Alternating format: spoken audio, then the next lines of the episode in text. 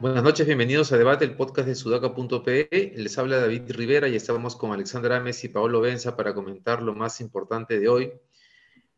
Mientras que grabamos este podcast, el Congreso de la República se aprestaba, el Pleno se aprestaba a, votar eh, la insistencia en el proyecto de ley que pretendía eh, cambiar los criterios de la cuestión de confianza, básicamente delimitando la posibilidad del Ejecutivo de hacer cuestión de confianza por temas que no, le, eh, que no sean de carácter exclusivo del, del, Ejecutivo, entre ellos, por ejemplo, reformas constitucionales. Lo que ha pasado es que hoy, hoy el, Ejecutivo, que ya había expresado, que ya había observado esta ley, uh, sobre la cual además la mayor parte de constitucionalistas han han dicho que es inconstitucional, eh, el Ejecutivo ha mandado un proyecto de ley que ha sido aprobado en Consejo de Ministros que lo que busca es modificar no solamente la cuestión de confianza, sino también eh, la vacancia presidencial. Básicamente el argumento que lo ha sustentado además la primer ministro en un video dirigido al Congreso pidiéndole que se vea el proyecto de ley que está mandando el, el Ejecutivo antes que la propuesta que ellos están intentando, intentando aprobar por insistencia, eh, básicamente lo que ha señalado es que la propuesta del Ejecutivo lo que busca es, es mantener o respetar el espíritu de la Constitución del 93 en el sentido de, de mantener un balance de poderes y que la propuesta del Congreso no apuntaba o no apunta en ese, en ese sentido. ¿Qué cosa propone el Ejecutivo, entre otros puntos? En el caso de la vacancia, eh, cambiar el término incapacidad moral por incapacidad mental o física que sea incompatible con el ejercicio de la función, para lo cual además está proponiendo que esta incapacidad sea acreditada por una junta médica y aprobada por al menos dos tercios del número legal de congresistas. En el tema de la cuestión de confianza, también está limitándola, eh, señalando que no procede una cuestión de confianza sobre materias que afecten competencias exclusivas y excluyentes del Congreso de la República. Por ejemplo, eh, reformas, constitucionales, ¿no? que era uno de los temores del, Congreso que fuese lo que pretendiese hacer Castillo y que el propio gobierno se, está poniendo, digamos, una, una, camisa de fuerza sobre esa posibilidad que, generar, que generaba preocupación. Eh, después hay otros cambios, ¿no? Como que a mí me parece interesante ese tema de que cada nuevo Consejo de Ministros no tiene que ir a pedir el voto de confianza, ¿no? Es un tema un poco absurdo, por lo que he leído en la República y en el, y en el Comercio, es un tema que había propuesto inclusive el Acuerdo Nacional. este, pero bueno, ¿cómo ven ustedes esta primera confrontación, en el término positivo de la palabra, ¿no? Una confrontación política eh, por, un tema además válido. Entonces, en estos casos, digamos que la, confrontación tiene sentido entre el Congreso de la República y el, gobierno. Eh, bueno, a ver, creo que es, un proyecto interesante, no lo he revisado con, con, calma a, a, detalle, pero a primera vista me parece muy importante resaltar dos cosas. La primera es que viniendo el Ejecutivo hay que tomar en consideración de que no solamente se blindan ellos mismos, digamos, en cuanto a eh, reducir los mecanismos de control que pueda tener el Congreso sobre el Ejecutivo, sino que también ellos mismos, el propio Ejecutivo, también se restringe posibilidades, ¿no? Entonces, regulando eh, o, o calmando las aguas respecto a este equilibrio que se necesita realmente de poderes en, que, en donde ya no, se, hay, no, no exista este uso eh, indebido o abusivo de, de, estos mecanismos de control. ¿no? Y lo segundo es que eh, es importante mencionar también, porque Mirta Vázquez lo ha, lo ha comentado y bueno, tú también lo acabas de decir, son, son puntos que recogen eh, lo que se ha trabajado en el acuerdo nacional, ¿no? Y en el acuerdo nacional están sentados todos los partidos políticos inscritos, eh, actores relevantes vinculados a, las diferentes ideologías políticas que existen en el Perú. Entonces, estamos eh, recogiendo un proyecto de ley que recoge el consenso partidario. Entonces, sería bien em, muy incoherente que algún partido se eh, eh, trate de ir en contra de esto, ¿no? yo, mi comentario va más por el lado de la incapacidad mental, que fue lo único que me hizo ruido. Porque está bien que se regule. A ver, primero, primer punto, está bien que se regule el equilibrio de poderes. Está bien que podamos pasar un escenario de menos crisis. Pero a mí me gustaba más, por ejemplo, la idea de Chabelita. Sin ser fan de Chabelita, pero me gustaba más la idea de la muerte cruzada. Si el, si el Congreso quiere vacar al presidente, muere también el Congreso. Eh, que el tema de la incapacidad mental, porque la incapacidad mental es una cosa que no se va a dar para, para, fines prácticos políticos, ¿no? Un, un, presidente incapaz mental habrá quizás y habrá motivo para vacarlo por eso, pero no tiene una connotación política y sí tiene que haber, no sé si política es la palabra, pero sí tiene que haber una vía para poder vacar al presidente, tiene que existir. Si es el presidente, pues no sé, está inmiscuido en actos de corrupción o es un incapaz moral en el término moral que nosotros conocemos y no como equiparándolo a mental. Oye, es un incapaz moral para gobernar, ¿no? Pablo, Pablo, solamente justo tenía la misma duda y entonces, porque a mí también me hacía ruido ese punto, ¿no? O sea, digamos, si le descubres un acto de corrupción a un presidente, o sea, debería haber un mecanismo por el cual puede sacarlo del, del, gobierno. Entonces le mandé la pregunta a Omar Cairo, al constitucionalista, y me dice que, este, que un acto de corrupción sí es un delito y por lo tanto una infracción a la Constitución, y por lo tanto el presidente podría ser destituido mediante juicio político. Entonces, no, no eh, digamos que es irrelevante, según dice él, si es que es inmoral o no, sino que un acto de corrupción igual amerita una, eh, una posible vacancia. Pero los mecanismos... Y no es lo mismo. Pero los mecanismos del juicio político, sí, pues no tienen varios candados, ¿no? Es otra eh, Sí, o sea, yo... Cuáles, ¿Por qué? Porque eso no lo tengo claro. Eh, primero que el Congreso, el Congreso tiene que ponerse de acuerdo y, y, bueno, cuando ya reduces, normalmente se ha trabajado esto con la incapacidad moral, ¿no? claro, yo, a mí me parece bien que se, mm, que se especifique la incapacidad mental y física de no poder hacer tu trabajo, ejercer tu trabajo como presidente. Pero el punto de Paolo me parece bien importante porque estamos, o sea, mira los expresidentes que tenemos, ¿no? Enjuiciados, perseguidos, en proceso de extradición, ¿no? Em, encarcelados. Entonces, eh, sí deberíamos tener algún mecanismo de un castigo eh, duro que asegure que ningún funcionario público, ni elegido por el pueblo, ni contratado por eh, orden meritocrático, digamos, se la va a eh, llevar así nomás, ¿no? Pero bueno, eso se relaciona un poquito con lo que ha presentado Belmont hoy día, ¿no?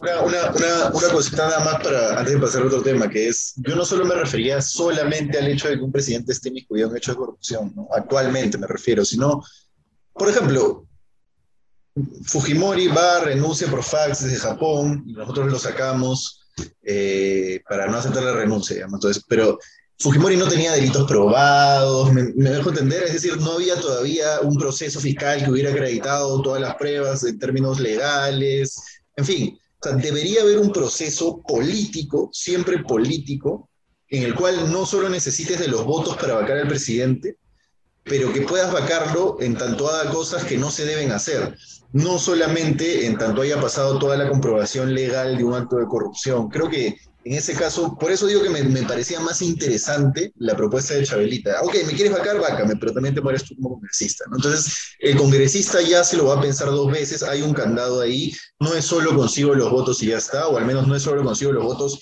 y sigo para adelante como Congreso, no pasa nada. Pero esa muerte cruzada sí debería existir, ¿no? Oye, eh, no, es importante. Yo estoy, yo, estoy, de acuerdo con ustedes en que se requiere algún tipo de mecanismo considerando, como dice Allen, los antecedentes que tenemos, ¿no? Eh, que no podemos corrernos el riesgo de que se quede un gobernante corrupto en el, eh, en el gobierno. Ahora, entonces, digamos que pensando en lo que está pasando hoy día en el Congreso, lo que debería suceder es que el Congreso, lejos de votar alguna otra opción, asuma que lo que deben hacer es postergar este debate, convocar a un, digamos, tal vez replantear el tema en el acuerdo nacional para llegar a un, a un acuerdo nuevamente.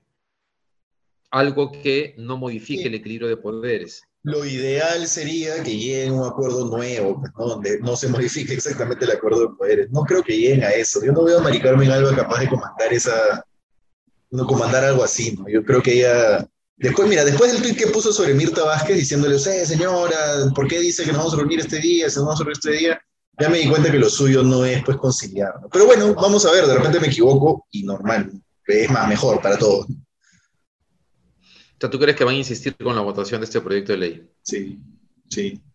Pero veamos. Yo creería, yo creería que en este caso las reuniones de Mirta Vázquez pueden haber tenido algún efecto este, en algunas bancadas, pero bueno, vamos a ver. Por Mirta Vázquez. Quizás, por Mirta. Quizás por Mirta Vázquez. Sí. Reuniones con las bancadas, pero no por el, el, el, ánimo de, de Mari Carmen. Sí. Ale, ¿tú quieres decir algo más sobre esto?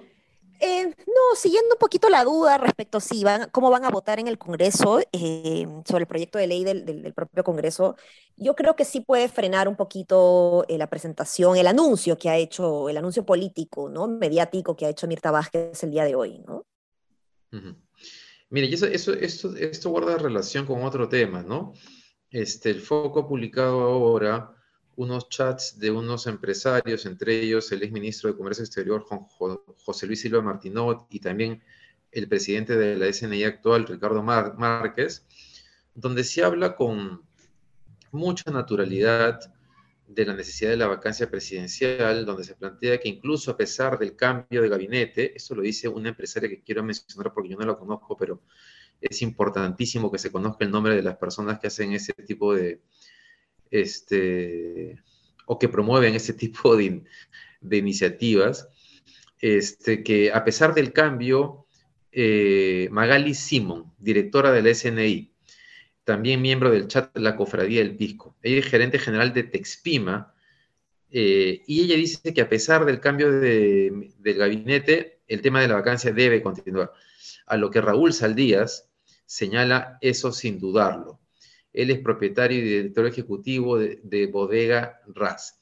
Este, y aquí hablan además, para que veamos el nivel al que llega esto de acá, del financiamiento del paro de transportistas, que lo comentamos hace un par de semanas, que había sido convocado para el 8 de noviembre, y que requieren aportes de dinero para que este tema crezca, el del, el del paro de transportistas, ¿no? Este, José Luis Silva Martínez dice, bueno, lidera que el, la, idea era que el paro fuera antes, pero mejor ocho que nunca. Este, es como si en el Perú la gente ya con lo que ha pasado en los últimos cinco años se hubiese acostumbrado a que vacar un presidente es como cosa de, no sé, cualquier cosa, ¿no? Eso lo podemos hacer sin ningún problema. Hoy lo pueden hacer sin ningún problema, pues no, O sea, hoy se puede vacar un presidente con la fuerza de los votos, lo cual se tiene que regular. Pero están jugando, están jugando con las reglas del partido de hoy está mal, está mal. A mí no me hace ninguna gracia que, estos señores estén planeando una vacancia sin, digamos, sin que haya hoy un motivo. además, cuando el gobierno acaba de reconducir, ¿no? Acaba de reconducir en una senda que te da a entender que va a mejorar su gestión. Entonces, que estos tipos digan, lo vamos a vacar igual o debemos proceder con la vacancia, significa que no les importa en lo más mínimo la gestión. Lo que quieren es que el señor Pedro Castillo no gobierne el Perú. Ya vaya usted a saber por qué razones sospecho que porque es este campesino chotano y profesor de escuela ¿no?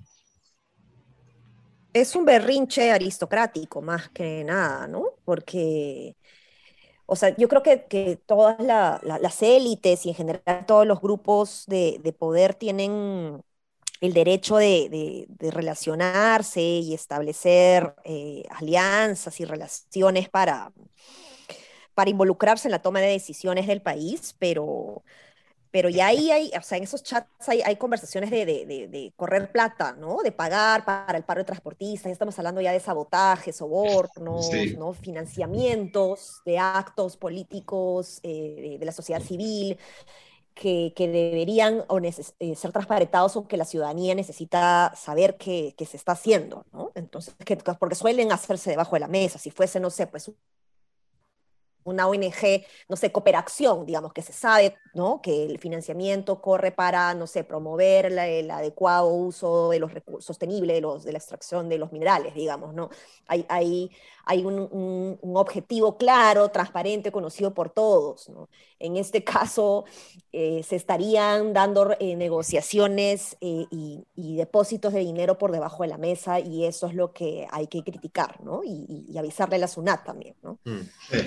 Este eso sí, Es verdad. Además, o que la zona se dé cuenta sola. Pero este hecho corrobora lo que decíamos hace un rato, ¿no? Que se requiere no solamente modificar el tema de la cuestión de confianza, sino que, sino que se requiere este, pensar en un nuevo esquema que mantenga el equilibrio de poderes y que modifique la cuestión de confianza y la vacancia presidencial.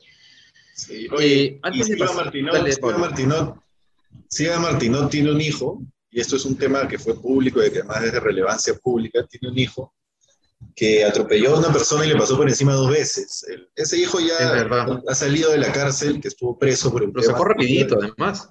Ha salido de la cárcel y, a ver, yo entiendo, por gente que lo conoce, que el tipo se ha reformado, de que se ha arrepentido y todo el mundo tiene derecho finalmente a reformarse, en fin. Pero te das cuenta de que en casa no ha habido una educación basada pues, en lo que está bien, por lo menos en lo que está bien. Y que Silva Martinó, papá, exministro, no es la persona necesariamente dada a la moral o a lo que debe ser, sino a lo que le conviene. Pero bueno, en fin, era algo a mencionar porque es un tema, a ver, la gente no debería pasarle por encima dos veces a una persona, sea, sea por cualquier razón que sea. ¿no? no pasar luego el dosar, en fin, no debería ocurrir eso. Eso, eso ocurrió y por más que uno quiera, este, en fin, continuar para adelante, hay que recordarlo porque no, debe ocurrir. Y si eso ocurre, precisamente porque la persona que crió al hijo no, no, lo crió bien. Eso. Hmm. Em, antes de pasar entonces a hablar de la encuesta y hablando de sabotajes y de la búsqueda de una vacancia, hablemos de lo que pasó ayer en la noche con la resistencia, que eh, impidió que se presentara el libro del expresidente Sagasti. Este, tuvo actos de violencia. Sagasti tuvo que salir, además, eh, protegido por la policía porque le gritaban y le tiraban cosas. Eh, además, en ese acto se encontraba también el periodista René Gastelumendi, al cual también atacaron. Estuve viendo el video con, con un poco de, ya fijándome más en, los personajes, y veo en estas personas en realidad hay una especie de desequilibrio mental, ¿no? yo no sé si han visto los rostros que tienen como de gente que está loca, un poco zafada, este, y me queda, este, me, eh, quedo con la idea de que ya es, digamos, es hora que la policía eh, tome acciones, ¿no? ¿Ustedes qué piensan? Eh, yo me he esforzado un montón antes de entrar al podcast por encontrar esta diferencia entre, por ejemplo, la gente que le va a protestar afuera de la casa de Beto Ortiz, no lo deja salir. Y creo que la diferencia está en lo siguiente, que es que este grupo, o estos grupos, la resistencia, los insurgentes, los combatientes, tienen una agenda política con una justificación de una eh, ideología de odio detrás que los hace actuar de la manera en la que actúan, es decir, son neofascistas no son personas que se organizan para hacer una protesta contra una persona que había estado haciendo X y no les gustó lo que estaba haciendo. Es decir, no, estas personas no se acaban de conocer y han dicho, oye, Sagasti ha sido un presidente nefasto y hay que ir a protestar a la, presentación de su libro. No, son gente que tiene una agenda política de desestabilización y violencia que ya la ha mostrado antes, que ha atacado antes de forma violenta y que es, existe solo para eso. Entonces, esa es la diferencia. Y por eso debería haber acción de autoridades. Porque es el clásico ejemplo de que después llega el día en que ponen, no sé, pues que atentan contra la vida de alguien, o llega el día de que en, en esas marchas violentas de pronto le cae un palo con clavos a una autoridad y después estamos preguntándonos, oye, ¿quién? ¿Cómo no vimos esto? No, hay que verlo, hay que atenderlo y hay que hacer algo. Sí, em, a ver, hay una diferencia entre la gente que fue a protestar donde Beto Ortiz, también que sumaría a Paolo, y es que em, la gente que fue a protestar a la casa de Beto Ortiz em, eran personas que de alguna manera tenían cierto contenido de responsabilidad cívico, ciudadano, digamos, respecto a la reivindicación o la necesidad de que eh, Beto Ortiz reivindiquen en sus palabras, ¿no? Porque ciertos actos de fake news eh, y entre ellas ha boicoteado en, en, un cierto nivel, digamos, el proceso de vacunación también, ¿no? Entonces, em, ahí, yo creo que es como que hay un civismo que se organiza para, para o sea, con, con más sentido de la responsabilidad. Aquí no hay, aquí en el caso de la resistencia, no siento un sentido de responsabilidad, sino eh, un hígado, digamos, que está em, tratando de, que solo una sola forma de pensar única, única ¿no? totalitaria, eh, sea la, que, la que esté en el, en el país, ¿no? Y eso es muy peligroso para la. Sí, de acuerdo. Solamente, este, claro, lo que Beto Ortiz era, no es libertad de expresión, es libertad de difamación. Este, a mí me sorprende que haya periodistas que defiendan la libertad de difamación como un derecho que no sé dónde está consagrado, pero, pero que a veces pareciera que así es. Antes que corra el tiempo, este, hablemos de la encuesta a la cual ayer no le dimos mucho tiempo porque también fue un día cargado de noticias, la encuesta de Ipsos que salió publicada el domingo, eh, donde básicamente, eh, y eso es extraño porque los gobiernos en general suelen recuperar espacio político cuando cambian de gabinete, pero en el caso de Castillo, la encuesta de Ipsos parece mostrar que eh, no se ha movido nada el nivel de aprobación hacia Pedro Castillo. Luego, otra cosa que llama la atención es que Mirta Vázquez tiene un nivel de aprobación parecido al de Bellido, ¿no? Entonces, digamos, este, acá todos parecemos estar contentos con que Mirta Vázquez lo haya reemplazado, pero para, la mayor parte, pero no sé cómo si tal vez es, es lo mismo.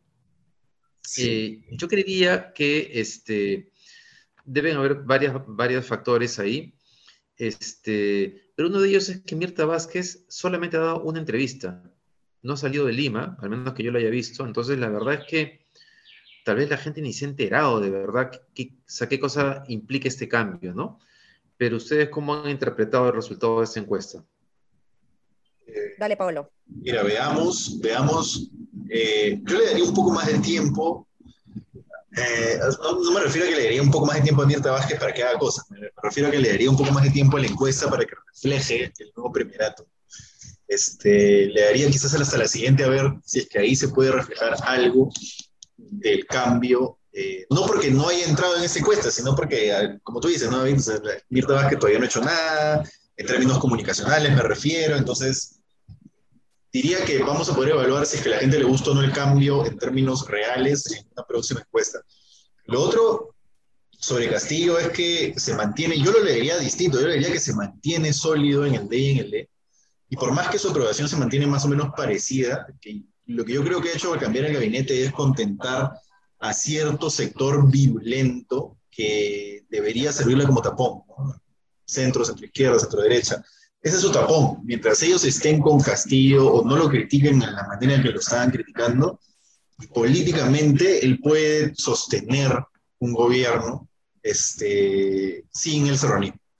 Este, entonces creo que, va un poco por ahí, no tanto para la población de la gente, para la población de la gente yo creo que él ya tiene bastante claro que su reducto va a ser el sur, va a ser el DE, y ahí se va, a, él, a ello va a apuntar, sea con un discurso con el otro, pero a ello va a apuntar.